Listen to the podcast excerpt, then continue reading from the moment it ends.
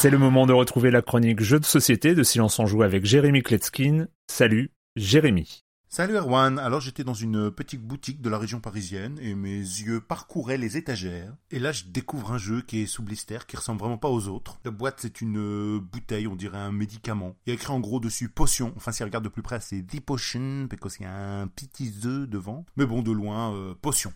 Et donc je prends la boîte, euh, je regarde l'éditeur Foxmind. En général, ils font des petits jeux simples qui marchent bien avec les enfants. Alors, euh, à partir de 8 ans, de 3 à 7 joueurs pour des parties de 10 minutes, 13,90€, je prends. Et me voilà donc à tester ce jeu. Alors mon livret, il est tout défoncé, forcément, parce que je le roule toujours pour le mettre dans la bouteille. Et quand il faut le retirer, ben avec le doigt...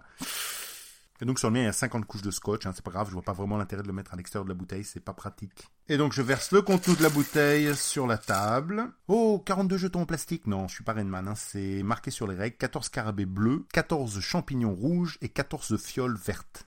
Il y a aussi 3 dés différents. Sur chacune des faces, on va trouver 0, 1, 2 ou 3 des ingrédients. Mais sur une face, c'est toujours ceux de la même couleur. Sur le premier dé, il y a toujours un symbole d'une couleur, donc 2 de chaque en tout. Le deuxième dé, c'est 3 faces sans rien et 3 faces avec 2 champignons, 2 fioles ou 2 scarabées. Le troisième dé, c'est pareil, 3 faces sans rien, 3 fioles, 3 champignons et 3 scarabées. Les joueurs démarrent le jeu avec dans leurs mains deux jetons de chacun des trois ingrédients. Le gagnant sera le joueur qui à un moment donné n'aura plus qu'un seul type d'ingrédient dans sa main. La partie se déroule donc de la manière suivante, on jette les 3 dés et ensuite on parie. C'est-à-dire qu'on va choisir un jeton qu'on va cacher dans sa deuxième main. Et là, il y a plusieurs possibilités. Les joueurs qui auront atteint ensemble le nombre indiqué sur un dé de jetons d'une même couleur pourront chacun jeter le leur dans la bouteille. Si par contre un joueur révèle un ingrédient qui n'apparaît pas sur les dés et qu'aucun des autres joueurs n'a cette condition de victoire, alors c'est lui qui pourra mettre cet ingrédient dans la bouteille. Et enfin, traditionnellement, si tout le monde gagne, alors personne ne gagne, on ne se débarrassera d'aucun jeton. Et voilà, The Potion, c'est un jeu très facile à dégainer si vous êtes dans un bar ou dans une soirée avec des amis. Il s'apparente à cette catégorie de jeu de bluff avec des dés, mais il est assez original et cette boîte en forme de bouteille, comme ça, c'est... Euh... J'ai trouvé ça très malin, ça m'a convaincu. C'est pas non plus un chef-d'œuvre, hein, mais on tombe très souvent sur des gens qui n'ont pas du tout la patience d'écouter des règles.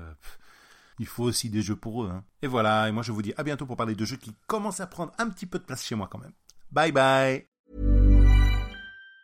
Planning for your next trip? Elevate your travel style with Quince. Quince has all the jet-setting essentials you'll want for your next getaway, like European linen, premium luggage options, buttery soft Italian leather bags, and so much more. And it's all priced at 50 to 80% less than similar brands. Plus, Quince only works with factories that use safe and ethical manufacturing practices. Pack your bags with high-quality essentials you'll be wearing for vacations to come with Quince. Go to quince.com slash trip for free shipping and 365-day returns.